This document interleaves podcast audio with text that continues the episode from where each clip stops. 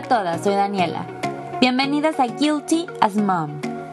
¿Alguna vez has pensado que como mamá eres la única que siente culpa?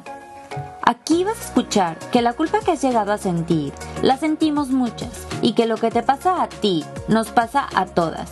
La principal regla es no juzgar. Disfruten de nuestras pláticas entre mamás auténticas, en donde el propósito es quedar libre de culpa, empoderarnos y fomentar la maternidad libre de estereotipos. Hola a todas, ¿cómo están? Mi emoción de hoy, les juro que no es normal, no tienen idea de cómo admiro a esta mujer. Es una fortaleza, una guerrera. La vida le puso una prueba que solo ella la hubiera podido manejar así. Ella es Nora Izaguirre. Nora, ¿cómo estás? Platícanos de ti. Hola Dani, muchas gracias. Súper contenta de estar aquí en tu podcast, en tu programa de Guilty as Mom. Muy contenta de compartir un poquito de mi vida y todo lo que Dios me ha mandado. Oye, y una de esas cosas que Dios te mandó se llama Ponchito. Sí. Platícanos cómo fue todo esto con, con Ponchito, que tiene una, eh, se llama cardiopatía. Ahorita tú nos hablarás ya mejor de esto, pero platícanos. Sí, Ponchito es mi hijo. Él nació con una cardiopatía congénita que se llama atresia tricuspidea. ¿Qué quiere decir esto? Que su corazoncito no se desarrolló bien desde el embarazo. Entonces nació pues con una enfermedad en el corazón y es una cardiopatía muy compleja, muy difícil.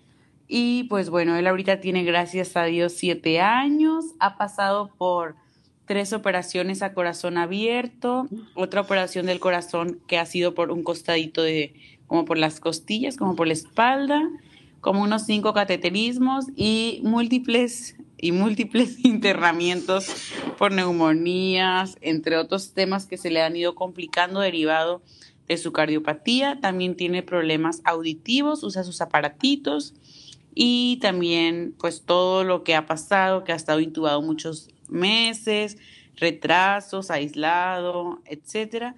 También tiene eh, pues un poquito de retraso en cuanto al lenguaje, también estamos en las terapias del lenguaje, entre otras cosas. Oye, y a ver, tú te enteraste de que tenía esta condición hasta que nació. ¿Qué te pasó por la mente? ¿Sentiste culpa? ¿Sentiste que algo hiciste mal o simplemente lo aceptaste? Me quería morir, o sea, yo creo, no sé si alguna vez tú, Dani, o sea, cuando la gente me pregunta esto, siempre les digo, ¿alguna vez has sentido un miedo en tu cuerpo, pero ese miedo de que tipo que tu vida está en peligro, así que empiezas a ver negro y tiemblas? Bueno, literal, cuando me dijeron eso, de que primero nació Ponchito y me dijeron, como que se le escucha algo raro en el corazón, pero es normal, seguro es un soplito, se le va a quitar. Y yo, ok, perfecto. Y el pediatra como que insistía de que es que como que no me late, pero no importa, mira, hablamos a un cardiólogo pediatra, nada más para descartar que no sea nada. Bueno, pues sí, está bien. Le hablaron al doctor Sandrino, que es su cardiólogo pediatra actualmente. Pues, ¿cuál descartar? Se la detectó. Entró al cuarto del hospital, me acuerdo que estaba internada, de que, a ver, siéntense y dijo, este, su bebé acaba acabamos de detectarle la cardiopatía, nació enfermo del corazón, lo tienes que operar de urgencia si no se puede morir. Así. Y yo me quería, o sea, me acuerdo que empecé a ver así negro, o sea, literal, de que se me nubló la vista y me, quería desmayar de que es un miedo. Sí, por si ser mamá primeriza está horrible. Con esto yo me quería morir. Fue su primera operación a los cuantos días, horas, o sea, él, él nació y mandé todos los... Yo soy de Tampico, Tamaulipas. Aquí le detectaron la cardiopatía y me, y, lo, y me dijeron, pues tienes que operarlo, pero pues aquí en Tampico no hay este, pues los equipos que necesitan. Entonces, pues tienes que irte a Monterrey o a Ciudad de México. Entonces empecé pues a moverme. El hermano de mi papá es doctor le mandé los estudios y pues todo urgente y empezamos. Y al mes, o sea, al mes de nacido, o sea, era una bebé, o sea, micro, me cabía en la mano, así. Lo operaron, fue su primera operación a corazón abierto. ¿Cómo sobrevives esto? Las que somos mamás entendemos, o sea, Esto que hace sentir que te, se te hace congelar el corazón cada vez que tu hijo entra a alguna operación, algún, porque todo es. Fíjate que no tanto. O sea, siento que, pues como dicen, todo se acostumbra a uno menos a no comer. Entonces, realmente, o sea, esta última operación de él, que fue este verano, hace un mes, justo, se, se internado, eh, fue una operación súper compleja. Le pararon su corazón, tuvo que entrar una bomba artificial, eh, podía pasar lo peor así. Y yo súper tranquila, súper familiarizada con el tema, confiando en los doctores, en Dios. O sea, como que esto se volvió ya parte de mi vida. Entonces, yo recuerdo de que a lo largo de estos siete años me han hablado mil veces las, del kinder de que es que está color morado. Y antes corría y ahorita se queda, ah, no, ahorita voy. Y estuve siguiendo toda, toda la cuestión de esta operación de Ponchito, que por cierto, qué fregón que conseguiste el video de Daddy Yankee. Ay, sí, estuvo lo máximo. De verdad que dije, o sea, es lo único que me ha pedido. Y dije, ahorita que tengo ahí unos seguidores y todo, no manchen, échenme la mano. y ahí entre todos, este, no les pido nada, por favor. Y se hizo viral y padrísimo. Entonces, yo también pensaba como, que pase lo que tenga que pasar, Dios, te entrego a mi hijo, está en tus manos, yo quiero estar tranquila, sé que va a ser un éxito y él va a entrar feliz con el saludo de Daddy Yankee al quirófano. y así fue. ¿Cómo le haces? O sea, por supuesto que el video de Daddy Yankee fue determinante, pero ¿cómo le haces para tú estar entera cuando sabes el tamaño de operación que se viene?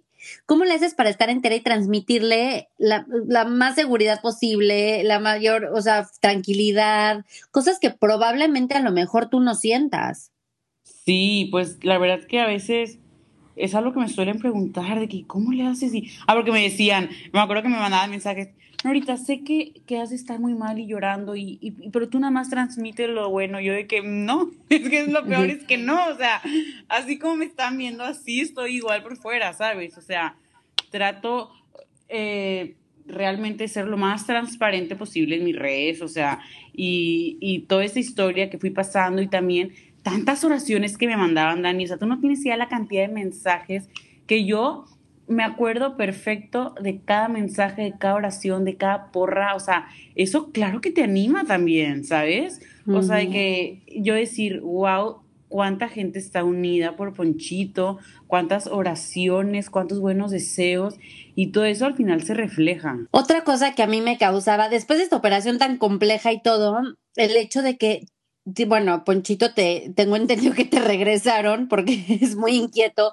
pero hay niños que, eh, que no pueden ver a sus papás más que una hora al día y que pasan la noche solos y así. ¿Qué, se siente? O sea, ¿qué pasa? No, yo sí sufrí ahí con varios. Yo pues me hice la mamá ahí de algunos, de que pues al final de cuentas, algo que a mí me llamó mucho la atención, en esta operación yo no lo compartí, pero dos meses antes yo también fui ahí al hospital porque le hicieron unos estudios y todo, lo estábamos preparando para esta cirugía. Y ahí, en, esa, en esos videos que los tengo ahí en mis highlights, que los pueden checar, hablo acerca de ahí educación incluyente ahora en los hospitales, es un nuevo programa. Entonces, está súper padre porque me estaba, hablé de hecho con una eh, pedagoga, o sea, una eh, especialista en el tema de educación de los niños, y me estaba platicando que incluso hay especialidades o maestrías eh, en, en tema de cómo tratar a los niños en hospitales, por ejemplo, en el tema de educación, de que si van a ver matemáticas y sumas, ellas tratan de familiarizarlo, o sea, los ponen a contar curitas, los ponen a contar, eh, o que si la historia de, no sé, típico, de que va el perro caminando, bueno, aquí es de que va la enfermera caminando por el pasillo, o sea, todo el vocabulario y todo lo van adecuando hacia el hospital. Está súper interesante, ¿no? O sea, cómo hasta la psicología está inmersa en estos temas, ¿no? Las enfermeras también son enfermeras especialistas en niños, en, porque también, sí, o sea, no solo es lo médico, ¿no? Sino la parte de las emociones. Emocional.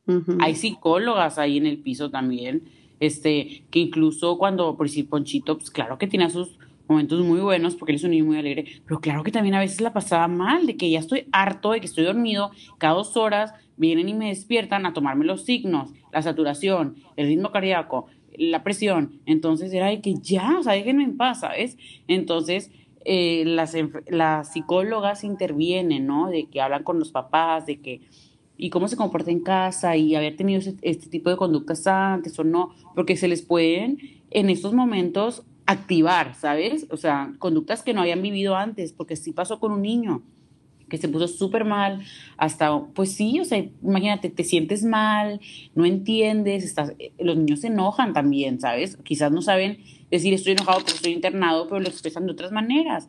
Entonces, ellos, las psicólogas hablan con los papás y, les dicen, ¿no? De que, bueno, en casa te vamos a dar herramientas, eh, que tienen que tener una esquina, una esquina como de, sus emociones, que si están enojados, que vayan a esa esquina y ahí saquen el enojo y, y, rayen y pinten una hoja, o sea, te dan como herramientas para lo que viene también post operación o post internamiento. Qué interesante y qué tranquilidad saber que hay espacios así porque sí poco se habla de, la, de, la, de lo bueno, sea poco, sea mucho, de lo bueno de, de este tipo de herramientas de salud. Sí me da mucha tranquilidad saber que justamente se están, aparte de la salud mental, la salud emocional que afecta directamente a la salud física. Oye, otro tema que quiero contar, este, mm, tocar contigo. Eres eh, divorciada, por lo que sé. Sí. Y tienes la custodia compartida de Ponchito. Así es. ¿Cómo llegaste a este acuerdo? ¿Qué beneficios tiene? Eh, más Ponchito, que es un niño, como ya lo dijiste, que tiene muchas em, condiciones, por lo mismo muchas, yo creo que necesidades. Así Qué padre que lo, que lo pudiste, eh, que lo pudieron compartir en un 50-50, ¿no? Porque eso es lo que es la, la custodia compartida. Este, así es, pues mira, y pues sí, claro que al principio fue difícil, como todo este cambio, así, y ahora yo entiendo que por algo pasan las cosas, ¿no? O sea, yo, ¿cómo crees de que qué van a decir? Y, y yo siendo mamá 50%, y Ponchito con su papá, y ahorita me pongo a pensar y digo, de verdad que es lo mejor que pudo haber pasado en todos los sentidos. Ponchito tiene desarrollado su lado paterno al 100% y tiene desarrollado su lado materno al 100%, porque estamos 50-50, pero cuando estamos con él estamos de full. Entonces, ver cómo se va involucrando papá y mamá en todo, este, que éntrale, o sea, en cambiar pañales, en desayuno, en comida, en cena, en llevarlos a terapia, esto y lo otro, y conmigo igual, o sea, realmente, pues nos damos cuenta en Ponchito, que es un niño que tiene mucha personalidad y mucha presencia. Justo ayer eh, lo llevé a un centro nuevo de habilidades porque va a iniciar, retomar, porque ya tenía antes su terapia de lenguaje, conductual y todo esto. Y la psicóloga que le estaba haciendo su evaluación me dijo, qué bruto, qué personalidad tiene. O sea, entonces ahí te das cuenta, ¿no? De, porque luego, es que fulanita es súper buena mamá y es que fulanita es súper mala mamá. Bueno, ¿y tú quién eres para decir que es súper buena mamá? Es que eso me mata. De hecho, yo te empecé a seguir cuando, cuando saliste en un blog y nunca se volvió, nunca se volvió el comentario. A ver, eres una mamá fregonaza al 100%, eres abogada, eres blogger, eres, eres de todo. Y alguien se atrevió a ponerte el comentario de que eres todo menos mamá. Sí, literal. No sabes lo que sentí. O sea, a ver, es que mira, te voy a platicar. Yo había estado en ese blog anteriormente. Es un blog que me gusta a mí mucho. Y compartí toda esta parte de Ponchito, los hospitales, lo que hemos pasado y todo. Y la segunda vez que me invitaron, a mí me dijeron que quiero que, que des la versión tuya profesional. O sea, ¿qué es lo que haces en el día, la semana que no está Ponchito contigo? ¿Cómo lo aprovechas? O cuando está contigo, etcétera, ¿no? Entonces, pues yo le vi en esa segunda episodio, por ejemplo así, este, todo el lado más profesional y ejecutiva y de abogada y pues todo lo que hago, ¿no? Porque al final de cuentas, algo que quiero aclarar, tener la custodia compartida al 50% es lo mismo que entrarle 50% en gastos. Y una que me pone, pues por todo lo que me estás, estás diciendo, tú eres todo menos mamá. Y yo así. Y ahí fue cuando me detuve y dije, a ver, o sea, porque no me iba a quedar callada. Si, si para ti todo es ser mamá, pues digo, no tengo por qué darte las explicaciones, pero lo voy a hacer. Discúlpame, pero yo tengo que mantener a mi hijo y mantenerme a mí al 100%. Uno. Número dos, soy todo menos mamá en semanas de hospitales. Soy todo menos mamá en correr la urgencia. Soy todo menos mamá en terapia. Soy todo menos mamá en, o sea, y empecé así a acordarme todo lo que he hecho y me ha costado. Y no, pues, y con más coraje, ¿no? De, de decir, ala, qué duro, ¿no? Como a veces juzgamos sin, sin saber todo lo que hay detrás, o sea, que yo tengo que generar, generar los ingresos para mi hogar. Entonces estuvo cabrón. No, y es que aparte algo debe de estar, debemos de ser un poco más introspectivas y ver por qué tenemos la necesidad de decirle esto a otra persona, o sea, como que por qué te sientes con el derecho, o sea, pues sí eres todo mamá, todo menos mamá porque para mí eres un roblezote, o sea, yo no entiendo de verdad de dónde de dónde sacas tanta fuerza para todo, o sea, porque aparte pareciera obviamente, obviamente eres ser humano y has de tener tus días claro. Pero pareciera que todo lo haces al 100, o sea, y no lo dudo que, que si un día te despiertas a tu 80, bueno, lo haces todo al 100, aunque sea tu 80%, ¿sabes? Pero el trabajo lo haces al 100, estar con Ponchito lo haces al 100. Entonces, estar dormida en sillas, en hospitales, con el arma en un hilo, que si, que si otra operación, que si otro estudio, que si otro no, o sea, yo no entiendo cómo no ya estás consumida con todo el pelo lleno de canas, toda arrugada, o sea, ya, yo creo que yo siento que yo estaría en otra dimensión, o sea, no entiendo Gracias. De verdad, cuando se pierde el, la, cuando se pierde la capacidad, o no hablo por todo el mundo, pero está esta cultura todavía de no, no decirle a las personas lo que admiramos de ellas, este, lo que nos gustaría tener de ellas también. Y, eh, y es nada más como, pues sí, fortalecerte a ti, fortalecer a la otra persona y reconocer lo que te gustaría tener y no tiene nada de malo, al contrario, o sea, le puedes dar mucho más ánimo a la otra persona y tú también motivarte a que si hay algo, un área de oportunidad que tienes, pues explotarla. Esta vida es de oportunidades. Yo uno de mis sueños es hacer una asociación para niños enfermos del corazón. Quizás si yo no hubiera tenido a Ponchito, jamás por mi mente hubiera pasado.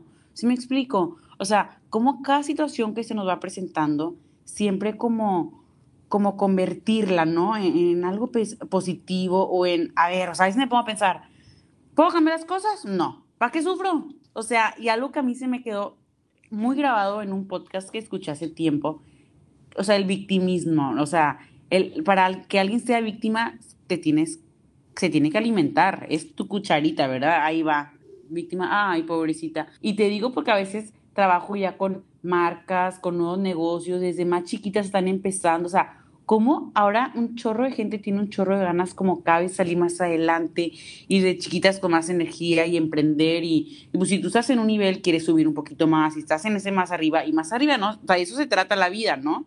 Y leí un libro que se llama Los Cuatro Acuerdos, que es famosísimo, del doctor Miguel Ruiz. Leí el libro de Padre Pobre, Padre Rico también que me motivó un chorro, o sea, como que empecé así a hacer como un análisis interno y decir, bueno, a ver, yo tuve a Ponchita a los 21 años, iba a la mitad de la carrera, ¿qué sigue? ¿A dónde quiero ir? ¿A poco esto me va a cortar mis sueños? No, yo siempre quise ser abogada y quise esto, quise lo otro. Entonces, siempre verle lo mejor o las áreas de oportunidad, ¿sabes? Y también algo que a mí me ha funcionado, que mi mamá siempre me lo ha dicho, es de que, ¿qué es lo peor que puede pasar? No, pues que un semestre no estudiarlo por Ponchito. Bueno, ¿tiene solución? Sí. ¿Cuál es? Pues que regrese el siguiente. Bueno, así va a pasar. Es que siento que la mentalidad es de las mejores herencias que nos pueden dejar nuestros papás. O sea, mi papá también siempre, si, si hay una frase que tengo es el como sí. Porque es que no se puede, no sé qué. Bueno, ve como sí, como sí y como sí. Y siento que esas son las mejores herencias que nos pueden dejar y que nosotros podemos dejar. Claro, y también algo, ¿sabes? También que a mí me ha ayudado un chorro, Dani. Siempre nos comparamos como que, ay, con, con los mejores, con eso, que está bien, ¿verdad? Eso es una motivación. Pero luego llega un punto, por, ese, por ejemplo, en, este, en esta ida al hospital, que yo tenía compañeras, compañeras refiriéndome a mamá, mamá, ¿no? O sea, de que nuestros hijos estaban ahí, y dice que mil llamadas, y yo de que todo bien, ay, es que dejé a mi otro hijo encargado con no sé quién, y mi otro hijo no sé qué, y digo, y yo nada más con Ponchito aquí estoy en la gloria, ¿sí me explico? O sea, siempre hay personas en situaciones más difíciles que uno. Y eso lo compartí en las redes, de que, es que, que y luego me ponían, es que yo me estoy quejando de algo y te veo a ti y yo digo, y se vale, o sea, se vale vivir, o sea, no podemos tampoco estar comparando en el sentido de que es que ella está sufriendo más que yo menos, sino mejor decir, ok, hay una situación en la que estoy, pero siempre haber alguien peor que uno. Entonces, como que esto también te da así como que, ah, bueno, este, mejor agradezco en donde estoy y le doy para adelante. Sí, es lo que yo digo, o sea, aceptar el sentimiento, puedes mentar madre si quieres, yo no está, se vale que no quieres que te lo que te pase eso, pero bueno, ya te pasó, lo aceptas, lo digieres y ves qué puedes agradecer o como dices, qué puedes sacar al respecto. Y otra cosa que me gustó mucho de que era, es muy fácil victimizarse, sí es muy fácil victimizarse en el sentido de, es que a mí siempre me hicieron creer que no podía o que, por ejemplo, que era de que era tonta o que X, o sea, no sé, las creencias con las que crecimos cada quien. Pero ya en el momento en el que tú lo haces consciente te tienes que hacer responsable, porque sí, ok, esas creencias a lo mejor llegaron por ti por otro medio. Así pero ahora ya está en tus manos solucionarlo y así lo tienes que vivir y, y, es tu responsabilidad y es tu responsabilidad sanar y salir adelante y cortar el patrón y, y, y ser una persona con, con, un poco más de salud mental y salud emocional. ¿Sabes cómo se llama esto, Ani? Que es algo que yo he trabajado muchísimo es el poder personal. ¿Y qué es el poder personal? Es esa esencia que tiene uno y que tú la trabajas y decir, ok, estoy parada aquí. ¿Qué es el poder personal? O sea, como su palabra lo dice, el poder sobre ti mismo, sobre emociones. Tú te das cuenta cuando alguien va caminando, cuando alguien está grabando una historia y, dices, wow, esa persona tiene poder personal en seguridad, en confianza, y ya no tanto el tema de autoestima, sino el tema de, de las metas personales, de hacia dónde vas, de la seguridad, porque también algo, es una frase que a mí me gusta mucho, es, no es quién somos, es quiénes vamos siendo, o sea, hacia dónde vamos, ¿sabes? ¿Qué sientes cuando Ponchito está entre la vida y la muerte? Ah, la máquina. Pues ha estado así de que entre vida y muerte una vez, así que estaba súper grave, que me dijeron, ya no hay nada que hacer, hay que hablarle a un padre, nunca se me va a olvidar, fue como, como el 13 de julio del 2014, todavía me acuerdo. Estábamos en el hospital aquí en Tampico y me dijeron, es que ya no hay nada que... O sea, estaba su cardiólogo pediatra y otro pediatra, y ese fue el que me dijo, es que no hay nada que hacer ya, hay que hablarle a un padre. Mochito tenía como dos meses y yo me enojé. O sea, en vez de llorar y hay que hablarle al padre, no. Recuerdo haberme enojado y decir, no, claro que no, Ponchito no se va a ir. Y me puse a hacer mil llamadas a México para poder lograr eh, trasladarlo de Tampico a Ciudad de México. una persona nos prestó su avioneta privada para poder trasladarlo y una ambulancia esperándolo allá en Toluca llegó al helipuerto. O sea, para mí no hay imposibles. O sea, a mí una persona no me va a venir a decir que Ponchito no, que sea Dios que decida. Mientras esté en mis manos, yo voy a hacer todo lo que esté en mis manos, así toque lo que tenga que tocar, tenga que vender mi riñón o lo que tenga que hacer. O sea, de verdad que, que nunca me ha dado para abajo, al contrario, o sea, me ha dado como coraje y con más coraje solucionar. Porque también se trata, como dice mi mamá, o sea, o que no dejes de rezar, pero también rémale, mijita. ¿Cuál es la mayor lección que le ha dado Ponchito a Nora Alejandra? Yo creo las ganas de vivir y la fuerza. A veces, cuando me siento cansada o que me siento un poquito mal, eh, pues físicamente, que me siento mal de la panza, lo que sea, digo, ¿qué? O sea, no tengo ni derecho a quitarme el dolor de panza después de todo lo que ha pasado Ponchito. O sea, operaciones a corazón abierto, hospitales, enfermeras, digo, no, o sea, esa fortaleza, ¿no? Y, y de no, tratar de no quejarme y mejor agradecer que tenemos vida. Eso, ¿no? O sea, el agradecimiento. Ponchito me ha enseñado eso, ¿no? A, a que venimos a ser felices con la condición o como estemos, con la mitad del corazón, con una pierna, sin una pierna, con lo que sea, a ser felices en nuestra condición. ¿Crees que la condición de Ponchito te haga disfrutarlo más?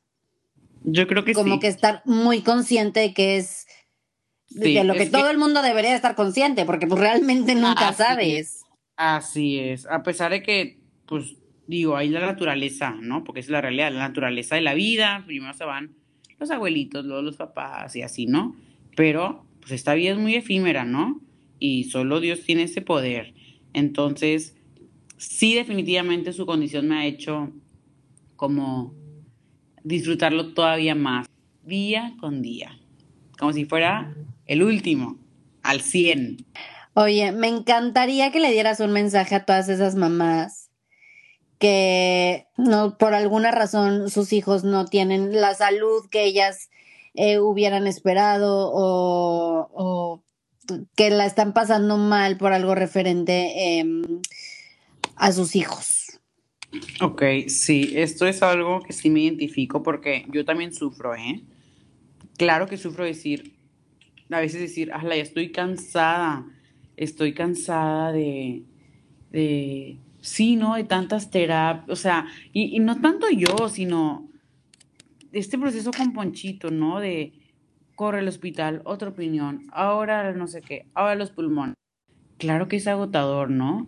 Entonces, yo quiero decirle a esas mamás que están pasando por situaciones similares a las mías, que sus hijos no, no están al 100% en salud, que de verdad, y no lo digo porque a veces lo dicen por decirlo, digo de mamá a mamá especial, que son unas freonas y que por algo, o sea, porque tienen esa fuerza, les llegó ese niño especial y que las admiro al mil por ciento, porque estar de este lado está cañón, porque sí está cañón. Entonces, por el simple hecho de vivirlo, con la mejor o peor actitud, cansadas o no cansadas, por el simple hecho de estarlo viviendo, mis respetos y admiración total.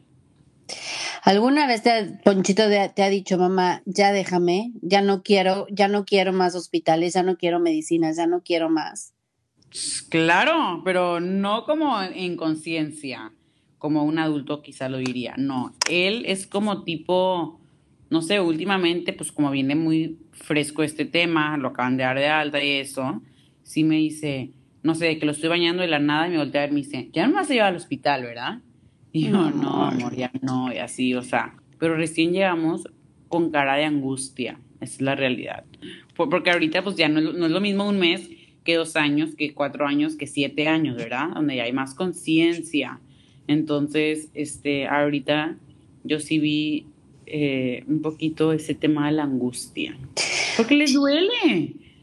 No, claro, por supuesto, y ha de pasar por cosas, pues imagínate, o sea, sí ha de ser muy fuerte, vivir al límite, literalmente viven al límite. No, y, otras cuestiones que a lo mejor no se ven, y, y, yo les pido a las mamás mucha empatía, o sea, de que, un ejemplo, es que mi hijo molestó a fulanito, eh, o no sé, los niños con cardiopatía está ya comprobado, y esto me dijo su cardiólogo, que en los últimos congresos ya hay estadísticas y todo, y también niños que pasan por muchos procedimientos en hospitales y todo, que tienen malas conductas por tanta ansiedad, por tantos límites, por no corras, te vas a cansar, no, no sé qué, eh, no te pegues porque te puedes desangrar por los anticoagulantes del corazón, no, no sé qué, o sea, entonces, pues imagínate esos niños, ¿no? O sea, que se la pasan siempre limitados y regañados, por llamarlo así, ¿no?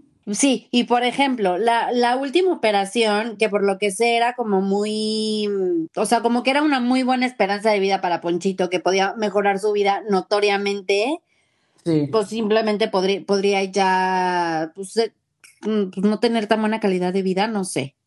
Sí. Pero, ¿Cómo tomas tú esta decisión? O sea, ¿y qué pasa si en, si en el hecho de que su papá y tú no estén en el mismo canal o siempre ha coincidido que están en el mismo canal? ¿Cómo se toman estas decisiones? Este, pues confiamos en la ciencia y en los doctores, ¿no? El Hospital de Cardiología es el mejor hospital de toda Latinoamérica del corazón. Entonces, ahí está, lo mejor es lo mejor. Y ellos van decidiendo qué es lo que sigue para la vida de Ponchito nosotros como papás tenemos que firmar un consentimiento y el consentimiento, ahí te lo pone, ¿no? O sea, que es lo máximo que puede pasar. Pero tú tratas de darle lo mejor a tu hijo y esto es lo mejor. Si no llegara a funcionar, si no hubiera llegado a funcionar su operación, a las horas se nota, o sea, se darían cuenta y la tuvieran que revertir, o sea, regresarle a como estaba y ponerle los tubitos que tenía. Entonces, gracias a Dios todo fue súper exitoso, el corazón de Ponchito se acopló súper bien, pero todo es pues al momento, o sea, y el papá y yo pues queremos darle lo mejor, ¿no? O sea, si tu hijo se siente mal y tiene la medicina al lado, pues porque no se la darías, ¿sí me explico? Un mensaje a todas las mamás que han recibido el mismo comentario fatídico que recibiste tú de que eres todo menos mamá por trabajar o por lo que sea. Yo creo que esos comentarios lo conviertan en áreas de oportunidad y demostrarse a sí mismas, porque ni siquiera tienes que mostrarle a nadie. Las cuentas se rinden arriba. Que ese comentario o malos comentarios o críticas o toda esa negatividad la conviertan en fuerza y en coraje y hacer lo que ya hacen bien cada vez mejor. Qué bonito, Nora. Muchísimas gracias por estar aquí. Eh, gracias porque, como sabemos, tienes una agenda bastante llena. y gracias por darte el tiempo de venir a platicar con nosotros, abrirnos tu corazón, a, a, darnos como esta valentía que muchas veces necesitamos y a darnos el empuje de que no importa lo que sea, siempre se puede llegar a donde tú quieres y recordarnos que el poder está en nosotras. Así es, puro poder personal y arriba todas las mamás. No sé cuándo pueda volver con ustedes, espero que más pronto de lo que nos imaginamos, ya que este es el último eh, antes de que vuelva a ser mamá, como platicaba con Nora. Este, pero bueno, estoy feliz de estar con ustedes, que me acompañen en esta etapa, que me acompañen en otro, en otra etapa más de Guilty as Mom. Gracias de verdad, acuérdense que cualquier duda o comentario estoy en Instagram, arroba guiltyasmom. Nora, platícanos de tu Instagram para que te sigan. Ah, sí, síganme, chicas. Eh, Norita-Izaguirre. Mi Instagram es de todo. Eh, hablo de temas de Ponchito, de su enfermedad, de temas para mamás, hablo un poquito también de conocimientos jurídicos de conocer tus derechos, me gusta también mucho esto de la ropa, tips, entonces de todo un poco, lo que hago realmente así. Oye, me gustaría invitarte abiertamente a otro para que nos hables justo de los derechos. Todos los derechos que tenemos como mamás, como trabajadoras, no, hombre, hay miles de temas, puedo también incluso hablar un poquito, sé que o supongo que cuando son mamás es un poquito más fácil tener sus propios negocios, ¿no? Que a veces desde casa o así, todo este tema de sus, marcas, la protección de su marca. No, hombre, hay mucho que hablar próximamente. Ahí está, no se lo pierdan porque próximamente regresa con nosotros Nora. Este, y acuérdense que estamos en Spotify, Apple Podcast y más plataformas digitales. Gracias de verdad a todas por estar aquí. Les mando un beso enorme. Cuídense mucho. Adiós. Bye, Dani. Mil gracias. Acuérdate que tu instinto no se equivoca. Nos vemos la próxima semana aquí en Guilty as Mom.